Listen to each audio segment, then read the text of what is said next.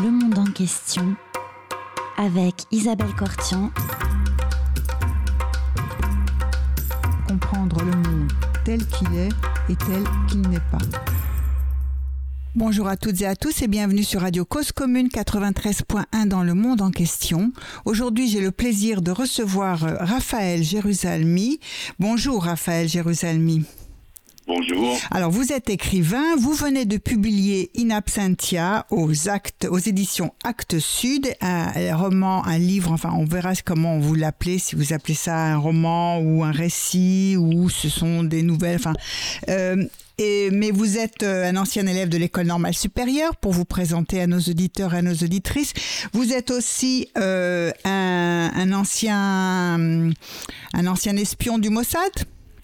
En tout cas, vous êtes parti euh, pour Tsahal après avoir fait vos études à l'école normale supérieure. Vous y avez travaillé dans les services de renseignement pendant une quinzaine d'années, si je ne me trompe pas, après quoi vous avez vendu des livres anciens et euh, progressivement, eh bien, euh, le public français a pu découvrir euh, vos livres.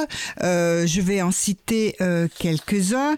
en premier, je pense qu'on peut parler, je sais pas, moi, dites-moi, aidez-moi, voilà, je retrouve mes notes. Sauver Mozart. Euh, et puis vous avez écrit aussi la confrérie des chasseurs euh, de livres. Vous avez écrit aussi les obus joués à pigeon vol, évacuation et la rose de Saragosse. Si je ne me trompe pas, c'est le dernier euh, roman que vous aviez publié également aux éditions Actes Sud. Aujourd'hui, vous publiez In Absentia. Euh, Qu'est-ce que signifie in absentia? C'est un terme plutôt qu'on emploie dans un cadre juridique.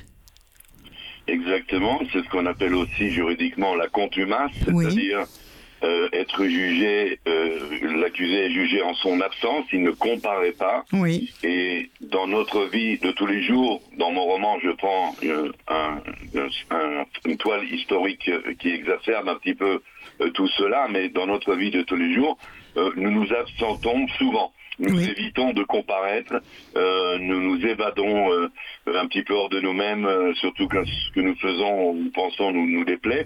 Et donc, euh, cet in absentia, je le pousse à l'extrême, dans une situation extrême, où deux héros vont effectivement euh, refuser de comparaître, s'absenter, euh, s'évader, l'un vers le rêve, l'autre vers euh, la beauté.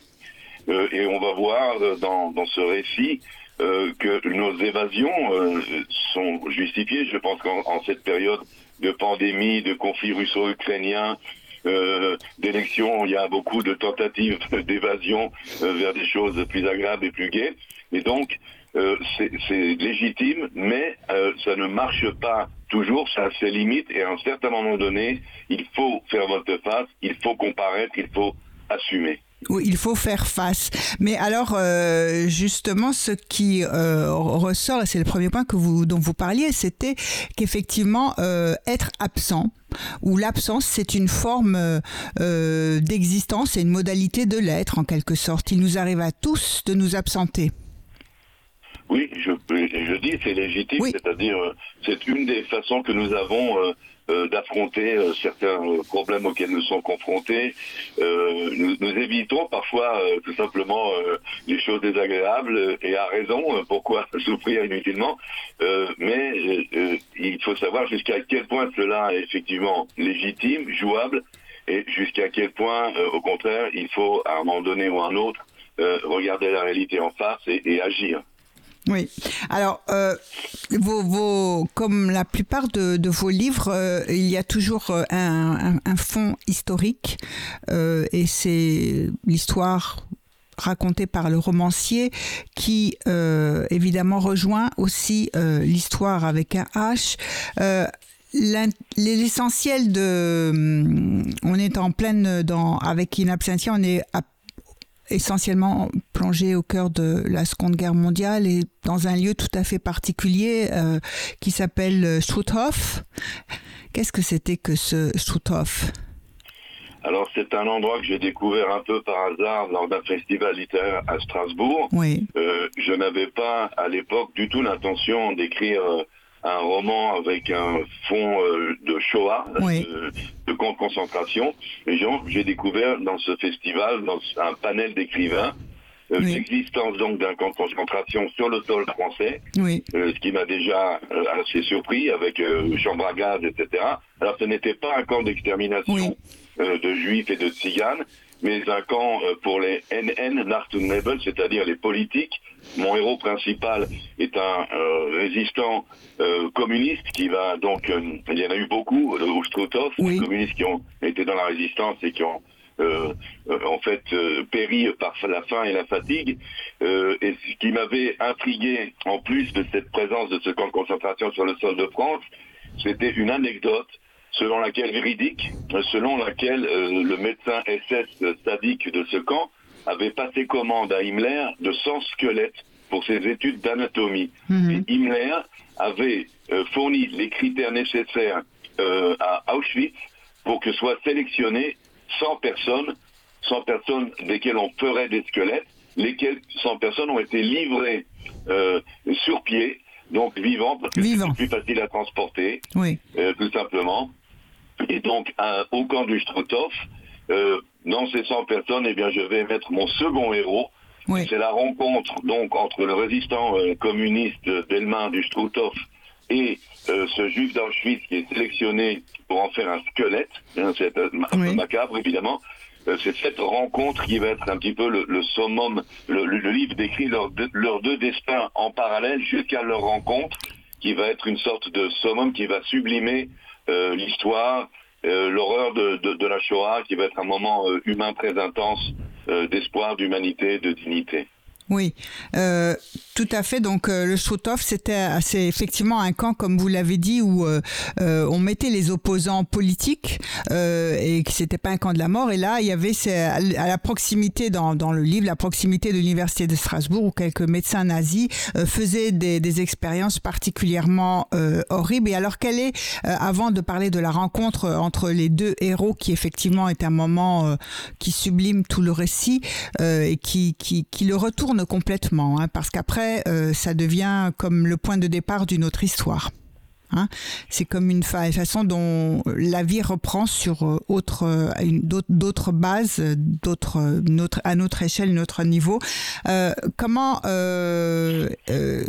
quel, est le que, que fait le, le, héros un communiste, donc le premier des héros de ce roman, un communiste qui est donc emprisonné et qui apparemment a une femme et des enfants et qui se retrouve euh, dans, dans ce camp.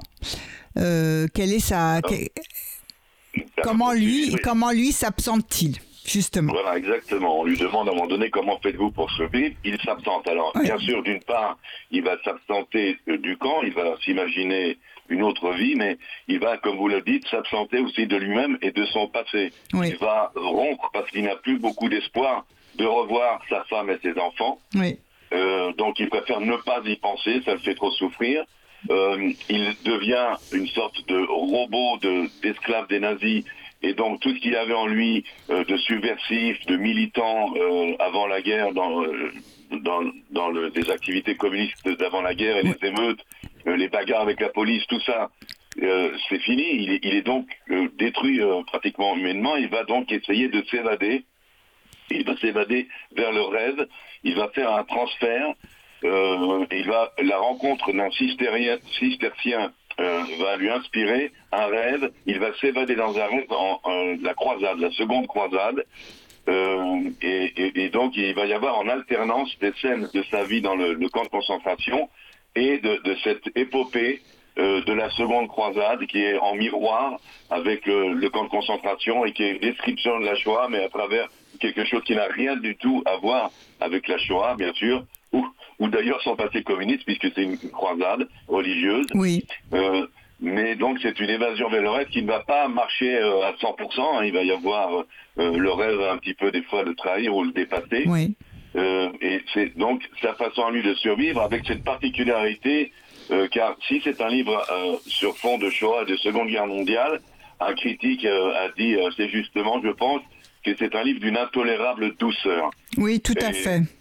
voilà, et il y a un paradoxe dans cette intolérable douceur, peut-être la plus intolérable de toutes, c'est que Delma va recevoir comme fonction euh, de, par les nazis du camp celle de euh, achever à main nue les victimes des expériences médicales euh, trop faibles pour survivre, agonisant. Il va devoir les tuer de ses propres mains, ce qui, quand je le dis, paraît extraordinairement violent et, et horrible, et ça l'est bien sûr, mais à l'écriture et dans la façon dont il va s'y prendre, va devenir d'une intolérable douceur, d'une humanité inattendue.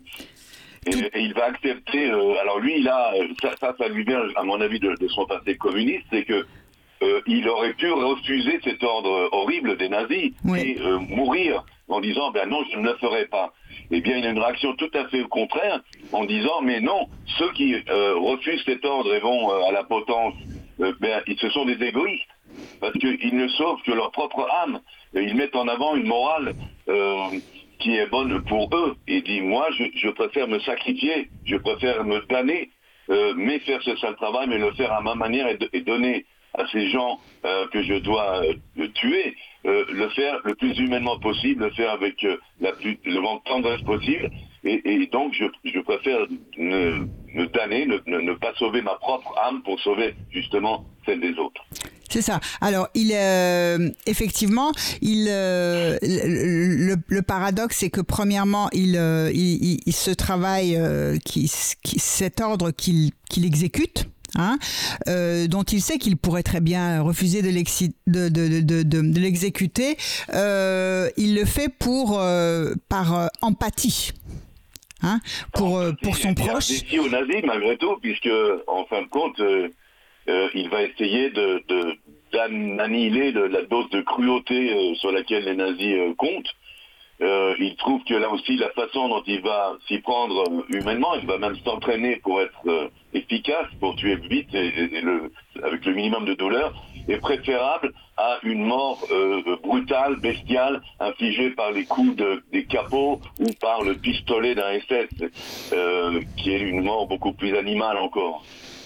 Tout à fait. Et, euh, et lui, il dit que euh, il regarde chaque victime, et il lui dit au revoir en quelque sorte. Hein oui, je pense que la lecture, on peut décrire, il, a plusieurs, un des, un des, comment dirais-je, des trucs qu'il utilise, c'est de balbutier, soi-disant, quelque chose. Euh, d'abord, il soutient le regard de la victime. Tout à fait. Il balbutie quelque chose, mais en fait, il ne dit rien car il veut que la victime s'imagine ou entende ce qu'elle veut. Ce qu'elle a envie euh, d'entendre. Voilà, il lui parle, mais sans les mots, il laisse la victime, euh, en espérant que la victime mette euh, des mots dans sa bouche. Il y a plus, à la lecture, on va voir effectivement comment il s'y prend et comment tout ça c'est par rapport évidemment à tout ce qui est justement ce que j'ai dit avant une certaine hypocrisie une certaine morale facile euh, qui d'ailleurs, euh, on va la retrouver après la, guerre. Vous avez dit, il y, a, après, effectivement, l'après-guerre, où il va se réveiller, il va retrouver euh, sa combativité. sa combativité, son côté rebelle, et il, va se révolter et va comparaître. Il va commettre un geste et va comparaître. Il ne va pas rester toujours in absentia. Il, va, il va en fait se révolter contre euh, ça on peut le, dire, ce qui, va l'énerver, c'est ce soi-disant devoir de mémoire. Mais le problème du devoir de mémoire, c'est que si c'est une mémoire, si on ne fait que se rappeler euh, de la Shoah, euh, est-ce suffisant pour un plus jamais? Ne faudrait-il pas que la Shoah continue à vibrer en nous, à être vivante, et il va être aussi choqué par la componction, la, la lourdeur des, des, commémorations, des monuments.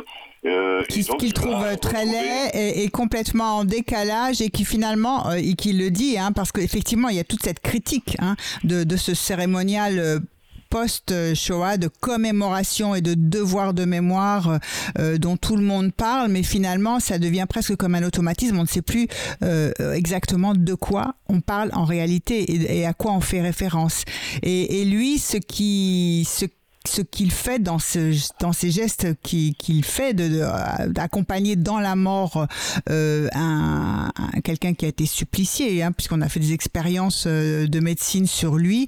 Euh, il l'accompagne dans son dernier souffle. C'est comme s'il recueillait sa dernière parole, son, son âme, hein, et il en parle d'ailleurs de ça. C'est comme si il essaye d'individualiser chacune de ses morts au cours de la Shoah. Exactement. Euh, on retrouve, on retrouve, on retrouve dans votre livre un, peu ce que essayait de faire euh, Nelly Sachs, la poétesse, ou bien Anna Armatova, en disant j'aurais voulu les appeler chacun par leur nom. Lui, il les accompagne avec ce geste. Euh, il leur donne d'ailleurs des noms. Il ne connaît pas leur nom. Et il y a un passage où une femme, dont évidemment il ne connaît pas le nom, il lui donne un nom justement pour, pour parce qu'il faut absolument d'ailleurs euh, je trouve une, façon de citer les noms de ces fameux squelettes. Euh, donc des expériences du docteur je, les cite, euh, ils sont cités car il est important de mettre des noms et tout simplement à, un moment donné lorsqu'ils sont livrés au Struthof, ils sont enfermés dans une baraque, ils sont laissés seuls à eux-mêmes, eh bien tout simplement ils se présentent les uns aux autres et là leurs noms sont, sont cités car effectivement il faut absolument euh, les, préserver de l'anonymat. D'ailleurs, les enquêtes après la guerre euh, menées pour euh, retrouver les détails de cette expérience bizarre des squelettes, etc., sont tombées sur les noms. On a redécouvert les noms. Il, y a au cimetière de Cronenbourg, près de Strasbourg, deux stèles. Une stèle anonyme après la guerre où on dit des hommes et des femmes. La seconde stèle avec leur nom. Avec leur nom. Car un des résistants au camp euh, ne voulait pas que ces personnes euh, euh, disparaissent dans l'anonymat et avait inscrit leurs noms sur des petits bouts de papier, ils les avaient cachés et ces noms ont été retrouvés. D'où l'importance effectivement de, mettre un nom, un visage.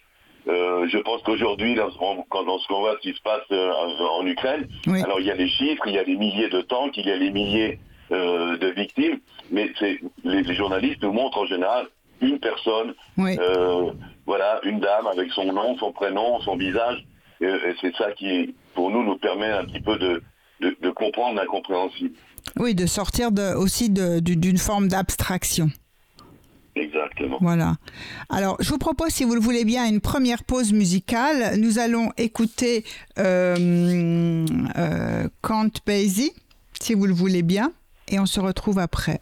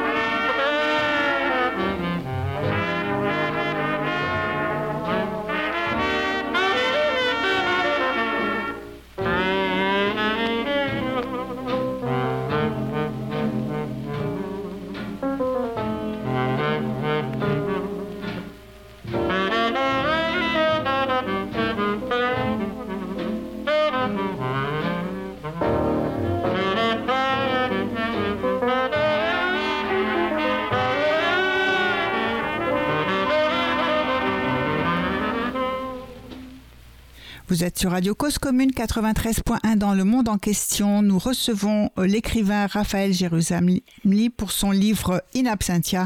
Euh, Raphaël Jérusalemi, euh, on a parlé du premier des héros de ce roman et cette musique que nous venons écouter de Count Basie, Blue and Sentimental.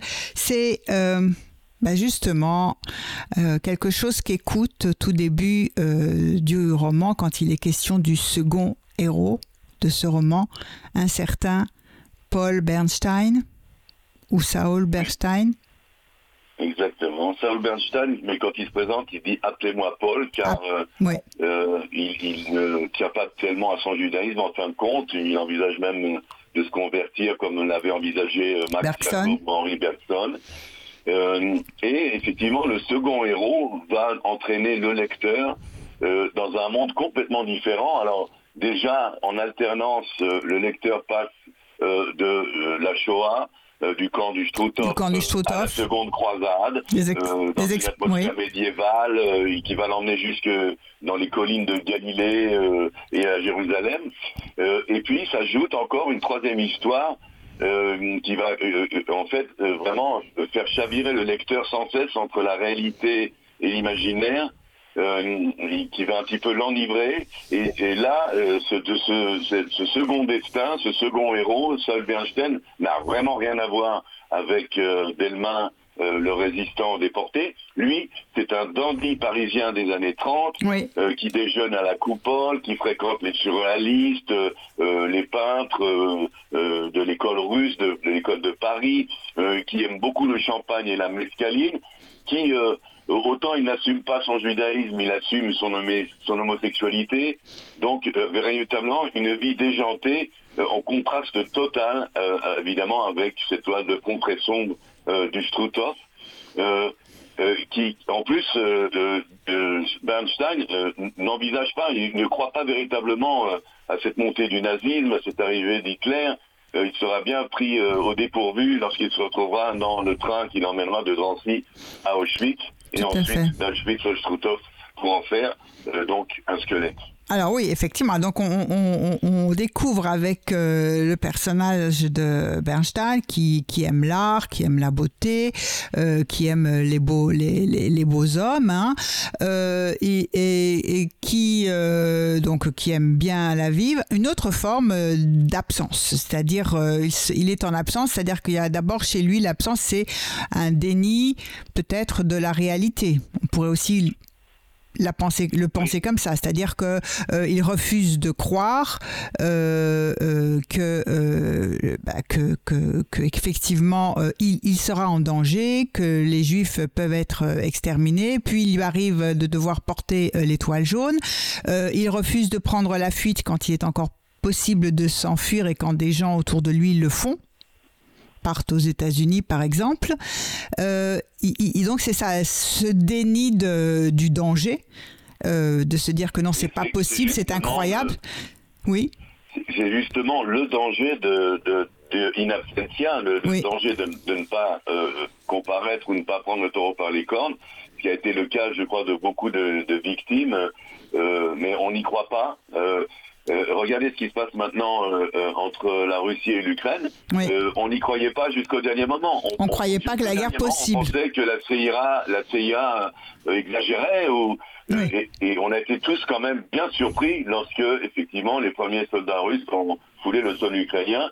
Euh, on n'y croyait pas trop et peut-être était- était-ce aussi une façon d'être euh, in absentia d'une certaine réalité Oui. qu'on ne voulait pas voir arriver, vi- évidemment. Oui, tout à fait. Alors, euh, lui, euh, il incarne. Alors, effectivement, c'est un contraste total avec euh, la- l'atmosphère euh, du camp de, de, de parce qu'en plus, il y a la vie mondaine, comme s'il n'y avait pas la guerre, hein, ou comme s'il n'y avait pas l'extermination. Euh, il y a euh, en, en plus ce refus de, de penser qu'il est en danger, lui. Et puis, quelles sont ces l'autre forme Enfin, il s'absente aussi parce que bah, il, il fume, il se drogue. Oui, alors en fin de compte, euh, il y a une expression aussi euh, que je vais citer des, critiques du livre euh, que j'aime beaucoup, c'est que dans ce livre, avec dans le contraste entre les deux héros, Oui, c'est que l'ordinaire de leur côtoie l'horreur de l'ordinaire. Mhm. Bernstein a horreur de l'ordinaire, donc c'est un snob, hein, c'est un... Oui, un dandy aussi, oui, un dandy, comme vous un avez dit. oui. dandy, exactement. Et donc, euh, il, il- il ne- il ne- il n'assume rien, euh, en fin de compte. Euh, il est tout le temps euh, en, en train de faire la fête. On a écouté la- l'air de Count Basie, Oui, car euh, la- la- la- le second chapitre, hein, dès, le, le second chapitre du tout livre, à fait. on passe du Struthof à l'hôtel Belle-Rive près du Cap d'Antibes où se rendait Scott Fitzgerald. Oui. C'est vraiment l'hôtel des, des bobos plus plus de, de l'époque. Oui, oui. où il rencontre d'ailleurs Nathalie Goncharova et dans la rencontre avec Nathalie Goncharova, euh, je me moque un petit peu de mon propre projet. Car à un moment donné, Tout à fait. Bernstein trouve que c'est une solution de facilité que de passer en art, ou en- même en littérature, donc, euh, par euh, la Shoah, les grandes guerres, les, les cataclysmes. Il, il trouve que c'est une solution de facilité, il dit à Goncharova, regardez Guernica, le Guernica de Picasso, il tire sa puissance de la chose même qu'il condamne. Ce tableau de Guernica qui est contre la guerre n'est véritablement beau et grandiose que parce qu'il est un tableau sur la guerre. Oui, Euh, c'est une critique indirecte un petit peu ou un clin d'œil au lecteur où je, je, je me critique un petit peu moi-même euh, en disant est- n'est-ce pas un raccourci vers le sublime que d'utiliser effectivement euh, ce fond de Shoah? Et c'est la raison pour laquelle je veux atteindre les mêmes buts, les mêmes messages, les mêmes émotions, non plus dans un camp de concentration car c'est peut-être, peut-être un peu trop facile, bien que j'évite, je pense, de tomber dans le piège, il y a énormément de pudeur et de retenue à ce sujet, mais j'essaie de faire la même chose en exercice de style un peu, euh, dans un, un contexte complètement différent, de confort, de bien-être, euh, de, de, de joie de vivre. Euh, et, mais le résultat, en, en fin de compte, va être le même et les deux héros, leur rencontre va être une rencontre où il va y avoir un déclic immédiat. oui. Donc, et, Et, et, et, et un moment d'humanité, et un, un moment d'humanité et de civilisation. En fait, ils se représentent. Oui, leur rencontre, elle représente. euh, Pas, on va pas tout raconter parce qu'on espère bien que euh, euh, on va aller lire ce livre. Euh, c'est à, à ce moment-là leur rencontre à tous les deux en fait euh, fait enfin se présente comme un moment d'humanité c'est comme s'ils incarnaient eux-mêmes l'humanité au moment où dans le monde toute l'humanité semble s'être absentée d'elle-même Exactement, il sublime d'un coup voilà ce qui a été dit jusqu'à présent dans le livre, toute cette horreur de la Seconde Guerre mondiale, euh, comme on l'a dit, hein, tous les millions de, de Oui. victimes, etc. Tout ça est sublimé d'un coup par cette rencontre. Et en fait, c'est la petite histoire contre la grande histoire. C'est l'espoir qui reste en l'humanité parce qu'il y a ces moments-là. euh, et dans les moments de crise, c'est plus exacerbé, hein, ces moments d'héroïsme comme il y avait oui euh, des moments d'héroïsme. Euh, donc, et c'est justement plus la, la situation est noire et plus la petite allumette de l'humanité qu'on qu'on allume dans le noir va éclairer, elle va sublimer d'un coup cette petite allumette, cette étincelle, tout le noir autour. Je pense que dans la guerre actuelle euh, en, Ukraine, on aura ici et là ces images-là, cette petite allumette d'un un jeune soldat russe aidant une vieille dame ukrainienne euh, ou euh, prenant un bébé. Il y aura des moments où on, va sublimer, transcender toute cette horreur, toute cette violence, et où là renaît l'espoir quand même en l'humanité, la foi en l'homme. Et c'est aussi une forme de, de résistance c'est-à-dire qu'on n'arrive pas à briser euh, c'est- une façon de mettre au, au défi euh, le projet d'extermination, le projet nazi. Euh, exactement, et en général, tout ce qui est injustice, tout ce qui est violence, tout ce qui est dictature, je, cette rencontre, euh, comme le, le reste du livre, il, il va être inattendu pour le lecteur de par sa brièveté, sa simplicité, euh, la retenue aussi là, à euh, fait. et malgré tout, elle va avoir ce un, sont un- des elle va être gestes. percutante. Un geste, un sourire. Voilà, c'est un simple, euh, un simple geste humain, mais qui, euh, qui a une valeur extraordinaire, qui, qui prend une valeur évidemment dans ces situations-là euh, différentes peut-être d'un geste humain de tous les jours. Euh, mais bon, c'est la première, euh, dirons, apogée du récit. La seconde étant lorsque Delmin, qui lui va survivre, va effectivement donc commettre Oui. un geste euh, salvateur en tous les cas pour lui. Oui, tout à fait. Et alors, euh, cette euh, rencontre euh, entre ces, ces, ces, deux héros de votre roman, Delma le voit surgir comme un homme plein d'élégance qui, qui, qui, donne le bras, tout simplement, alors qu'ils vont, dans la, ils vont entrer dans la chambre à gaz et il donne le bras à, à, à, une femme. Oui, il va être surpris. En fin de compte, Bernstein va d'ailleurs être très surpris de la façon dont il supporte son calvaire. Oui. Euh, alors, un des trucs qu'il aura, c'est qu'il trouve que lorsqu'il s'occupe des autres, lorsqu'il aide les autres, eh ben, il pense moins à lui-même. Tout à fait. C'est aussi peut-être une façon de, de, de s'absenter. Oui. Euh, il est assez étonné euh, lorsque euh, la Gestapo le, le tabac, il enquête plus ou moins bien les coups. Oui. Euh, c'est assez, assez, spécial. Et donc, euh, là, il y a, y a, aussi il y a, il y a des petites étincelles, des, des clins d'œil. Hein, Tout à fait. Euh, il se fait donc tabasser par le, dans son appartement par euh, la Gestapo et qui est venu mmh. prendre ses collections d'art. Et à un moment donné, il dit que du, Marcel Duchamp, euh, Picabia se sont réfugiés aux États-Unis et que euh, le grand poète Tristan Tzara, lui, est allé se cacher en zone libre. Oui. Et les, les nazis n'ont pas ce Tristan Tzara dans leur fichier. Ils lui demandent mais qui est Tristan Tzara oui. Il dit mais c'est le père de Dada. Oui. Et alors là, il se fait tabasser encore plus fort parce qu'il est incapable de dire si Dada, c'est un garçon ou une fille. Oui. Oui, oui. Tout... Voilà, donc c'est un petit peu... Alors, ce qui est intéressant aussi, c'est évidemment le contraste de ces deux hommes. Ces deux hommes qui peut-être, euh, à Paris, en temps normal, car ils sont tous les deux parisiens à l'origine, et même du même quartier, mais euh, en temps normal, ce serait peut-être pas croisés. Oui. Euh, lui, euh, lui Delma, en, en, tant que communiste, c'est véritablement en face de lui le type du bourgeois euh, qui, qui l'agace euh, profondément. C'est le bourgeois euh, profondément, car c'est le bourgeois non, non, seulement il est riche, non seulement il est égoïste dans, dans sa façon de vivre, mais en plus il étale tout ça. euh, voilà. Donc oui, et puis en plus il est snob, il est dandy, il est voilà.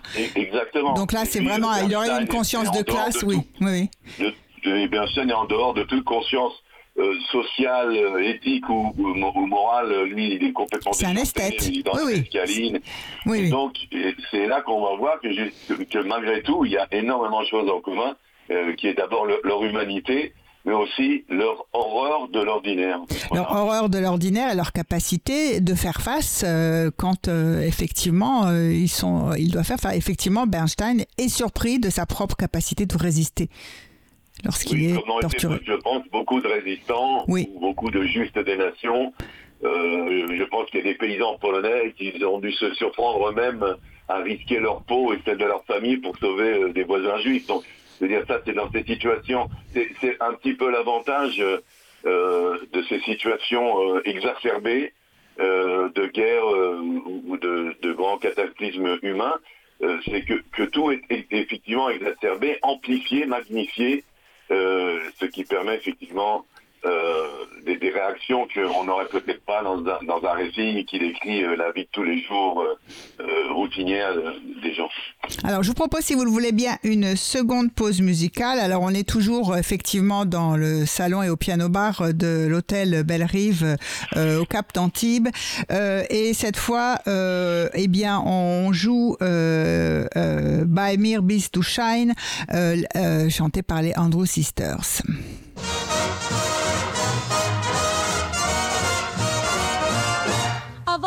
Boys I've known, and I've known some, until I first met you, I was lonesome. And when you came inside, dear, my heart grew light, and this whole world seemed new to me. You're really swell, I have to admit you deserve expressions that really fit you. And so I've racked my brain, hoping to explain all the things that you did to me. By me, bis to shame. Please let me explain. By me, to Shane means you're grand. By me, bis to Shane. Again, I'll explain. It means you're the fairest in the land. I could say Bella, Bella, even say Wunderbar. Each language only helps me tell you how grand you are. I've tried to explain Here, bis to shame. So kiss me and say you understand.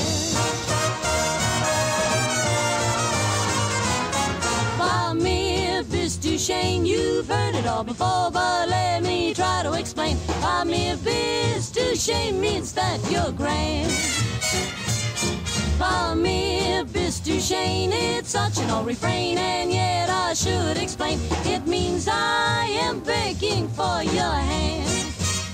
I could say Bella, Bella, even say wunderbar. Each language only helps me tell you how grand you are.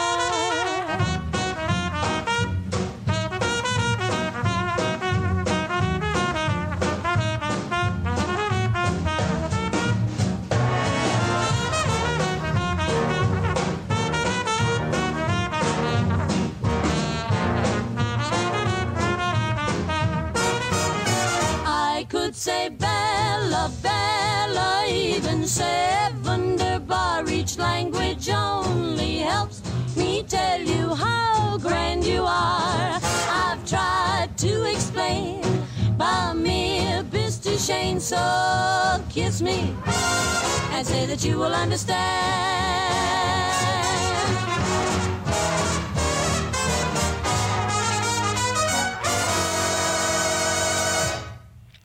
Vous êtes sur Radio Cause Commune 93.1 dans le monde en question. Nous recevons Raphaël Jérusalemi qui vient d'écrire un livre In Absentia paru aux éditions Actes Sud. Et euh, nous venons d'entendre, euh, eh bien, c'est une chanson yiddish à l'origine. Oui, une chanson yiddish euh, qui a, été- a eu énormément de succès, euh, qui se danse, hein, elle est très rythmée. Oui, Euh, les Andrews Sisters euh, l'ont- chanté, c'est une chanson vraiment de musical à la Broadway comme ça, euh, mais qui a eu effectivement euh, euh, beaucoup de succès, ce qui est quand même un petit peu un paradoxe lorsqu'on sait ce qui est arrivé Oui. à la culture yiddish et aux gens du, du, du peuple yiddish en- ensuite. Mais c'est véridique donc. Et, et qu'on donc on écoutait ces- cet air-là dans, dans les dans les speakeasy comme on disait à l'époque et dans les dans, dans les lobbies des grands hôtels. voilà, dans ce lobby de, de Grand Hôtel dans lequel euh, Bernstein d'ailleurs se met à penser, lui quand il s'évade, lorsqu'il est arrêté, quand il est à Drancy, il pense à, ah oui, j'aurais bien aimé retourner euh, à, à l'hôtel justement euh, Belle-Rive. euh, où il Oui, était. Ce qu'il regrette, euh, là où il souffre le plus euh, euh, dans la Shoah, c'est et comme- en tant qu'esthète, c'est Ouais. la laideur. Oui, C'est ça qui, qui est. Alors c'est terrible pour lui parce qu'il n'y a, plus rien de joli à regarder. Et dans le train qui l'emmène de Drancy à Auschwitz, il y a à côté de lui un monsieur oui, qui a une épingle de cravate avec un camé du 19e siècle, oui, un camé sur cornanide. Et, et Bernstein va regarder cette épingle de cravate pratiquement pendant tout le trajet, conscient que c'est la dernière jolie chose qu'il verra de sa vie, qu'après ça, il n'y aura plus que de la laideur. Oui, oui, oui. Et, hum, tout à fait. Il, enfin, et, alors, il se. euh, là où Bernstein et euh, vont se rencontrer aussi, enfin vont vivre des, des, situations, on va dire, parallèles, c'est que euh, va revenir effectivement euh, du Struthof, euh, survivre, et lui, il va aussi avoir en horreur la laideur. Exactement, vous avez mis exactement le doigt dessus. Euh, il va, en fait, c'est ce qui va provoquer le déclic, hein, qui va le faire revenir donc euh, à la vie, hein, si vous voulez. Euh, c'est que il va. je dois admettre que j'ai été emmené voir ces mon- les monuments de commémoratifs au, au cimetière de Cronenbourg en. Alsace. Et donc, il va être révolté Oui. par la laideur, la mocheté des, monuments officiels.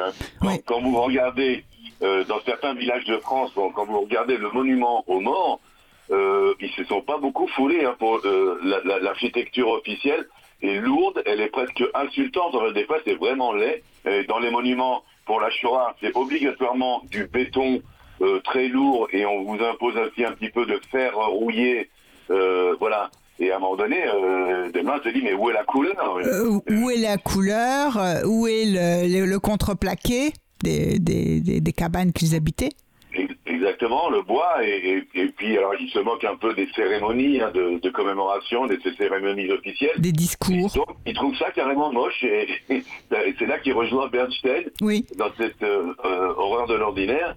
Euh, il, il- il- il s'élève de nouveau lui aussi contre ce, ce devoir de mémoire qui est euh, souvent juste effectivement un devoir, euh, il faut le faire et puis on- voilà, enfin, et c'est comme ça qu'on range euh, les morts pour la France et, les gens de la Shoah dans un tiroir en fin de compte. Oui, oui, oui tout à fait. C'est, il est révolté par euh, cette incapacité euh, de trouver une façon euh, juste de commémorer ou de se souvenir. Voilà, mais ça va évidemment provoquer chez lui quelque chose de salutaire puisqu'il va retrouver donc son, son côté subversif, rebelle, euh, oui. commettre dans son esprit en tous les cas quelque chose à contre-courant. Euh, euh D'ailleurs, la petite enquête, dirons-nous, qui va mener après-guerre, oui. euh, a été menée en vérité, c'est-à-dire qu'après la guerre, on a très peu voulu parler euh, du Struthof, oui. et encore moins euh, de cette histoire des, des sans-squelettes, bien que je le précise tout de suite, les membres euh, français de la faculté de médecine de Strasbourg n'étaient pas à Strasbourg à ce moment-là.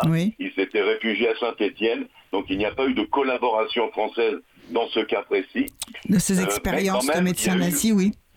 Un complot du silence qui a fait qu'il a fallu quand même pendant une vingtaine d'années le travail acharné d'un journaliste allemand et de deux médecins strasbourgeois pour retrouver la trace de, de, cette histoire des squelettes euh, il, y a, eu quand même une certaine euh, gêne. Aujourd'hui, c'est passé, hein, le, traumatisme iran est passé. On emmène même les lycéens alsaciens euh, visiter le Strouton, on leur raconte. Mais il y a eu toutes ces années, c'est ça dont il faut bien se rendre compte, c'est qu'au moment où Delma va réagir, la majorité de la France préfère se taire. Ouais. Oui, et, oui, oui, et en particulier, en général, bah, déjà ne pas faire la différence entre camp de concentration, camp de prisonniers et camp de la mort, et puis en plus aussi sur l'existence effectivement euh, bah, de ce camp en France comme sur euh, la rafle du Veldiv et bien d'autres choses euh, aussi. Alors il y a quand même un point sur lequel euh, ces deux héros dont on a parlé, qui quelque part se retrouvent euh, et qui euh, enfin, incarnent l'humanité, lorsque l'humanité elle-même s'absente, il y a une différence dans la narration. Quand vous les questions de hum, Bernstein, le narrateur, euh, ben, il raconte comme ça. Lorsqu'il est question, enfin, il dit, on parle, Bernstein faisait ceci, voilà. Euh, ouais. Mais quand euh, il est question de Delmain, c'est tu. Alors, tu, tu, tu, la langue des commandements. Delmain, alors, ce tu, alors, le, style du livre est, est très court et percutant. Oui. Laissant au lecteur son propre ressenti. Euh, ses propres... Je fais une confiance absolue dans le lecteur. J'ai des effets de scène un peu calculés, bien sûr, soit pour le faire sourire, soit pour le prendre euh, à la gorge.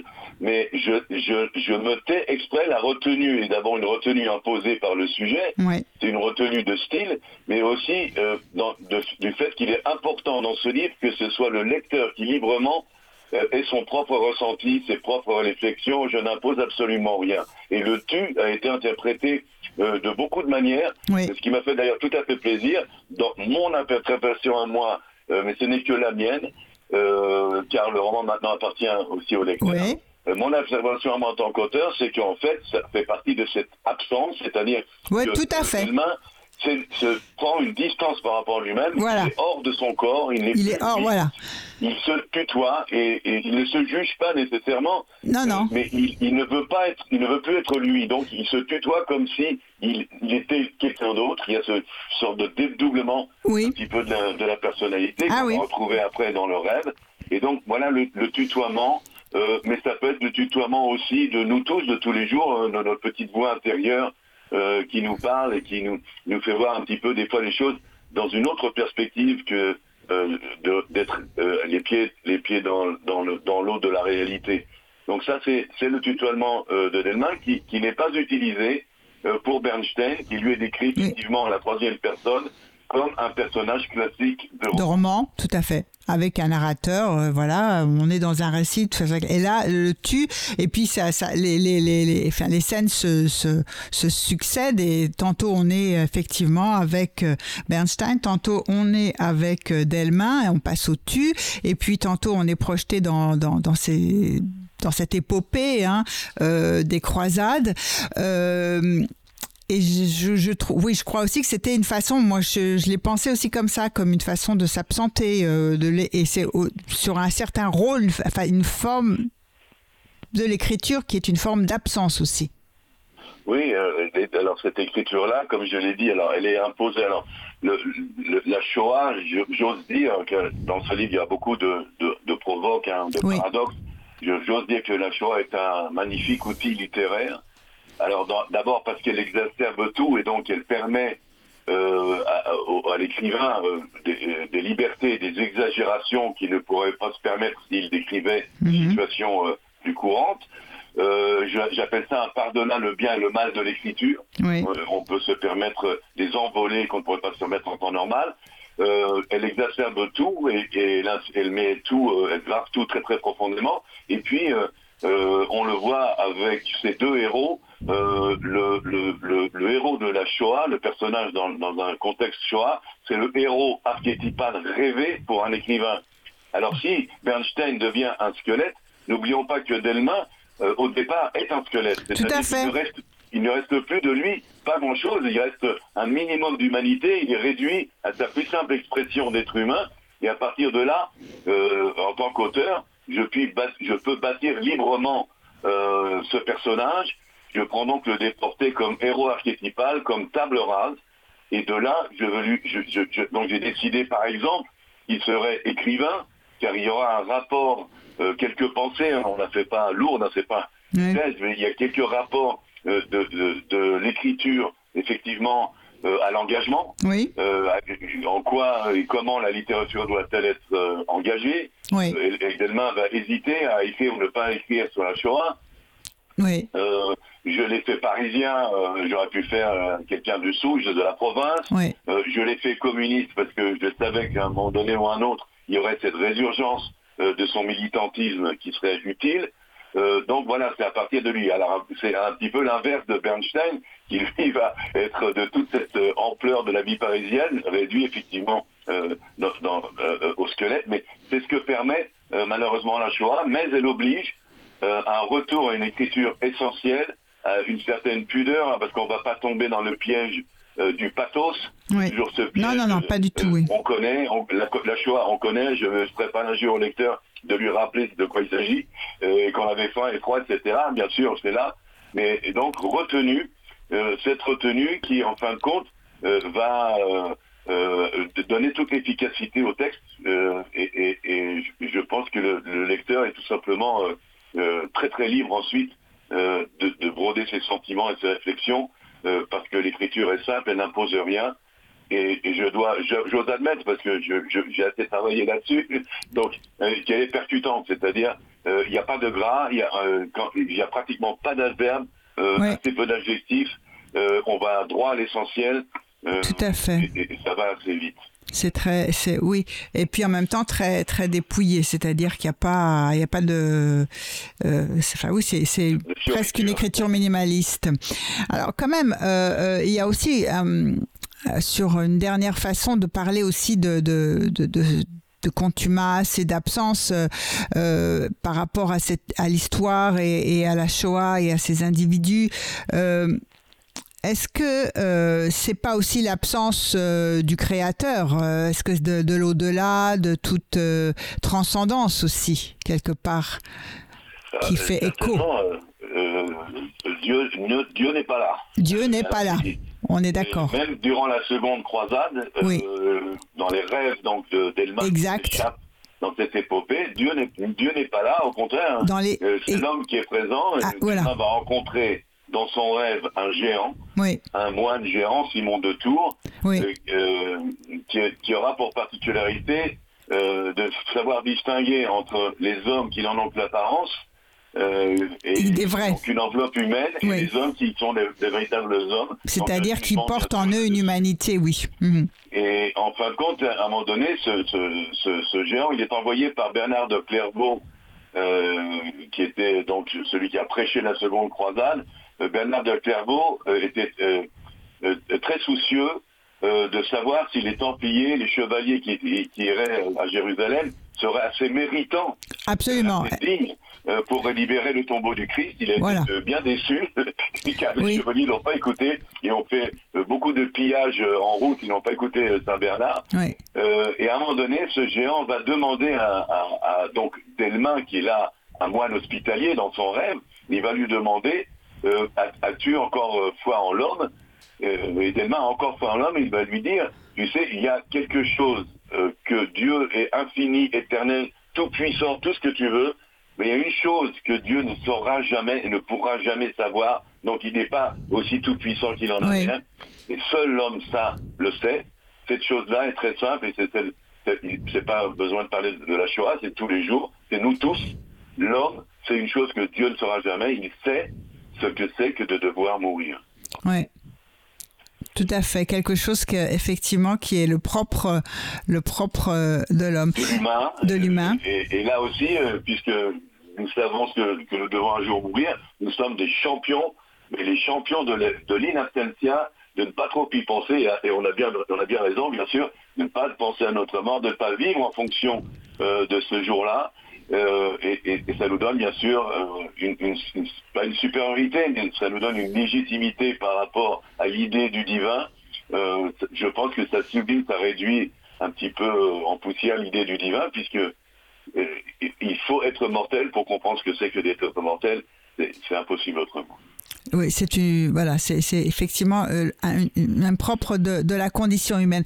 Je vous remercie, euh, Raphaël Jérusalemi, de votre euh, participation à l'émission. Je remercie euh, Stéphane en régie. Nous nous quittons en écoutant encore euh, que- bah, quelque chose pour. On va faire plaisir à, à votre héros Bernstein et on va écouter cette fois eh bien Fleur bleue de Charles Trenet.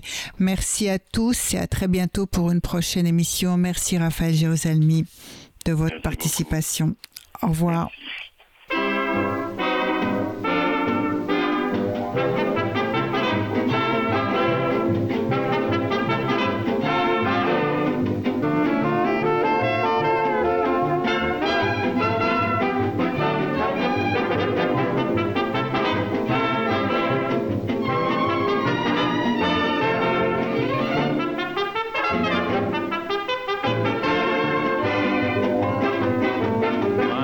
Qu'on respire, c'est fleurs bleues.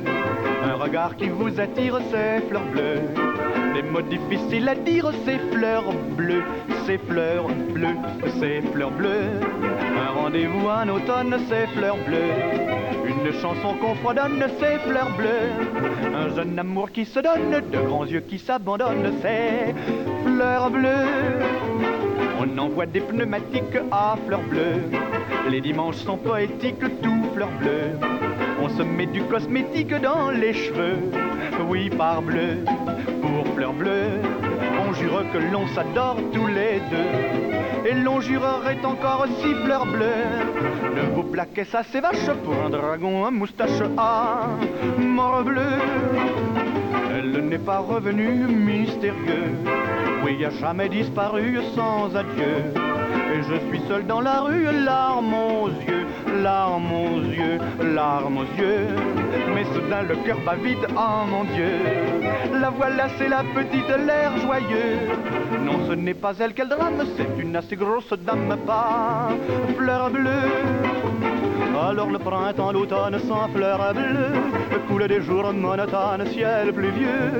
Et cet air que je fredonne sans fleurs bleues Devient vieux, ennuyeux. Pourtant ne soyons pas tristes pour fleurs bleues. J'en ai là toute une liste, c'est bien mieux. Amourette passagère, joie peine de cœur légère, oui. Fleurs bleues un doux parfum qu'on respire, c'est fleurs bleues. Un qui vous attire, c'est fleurs bleues.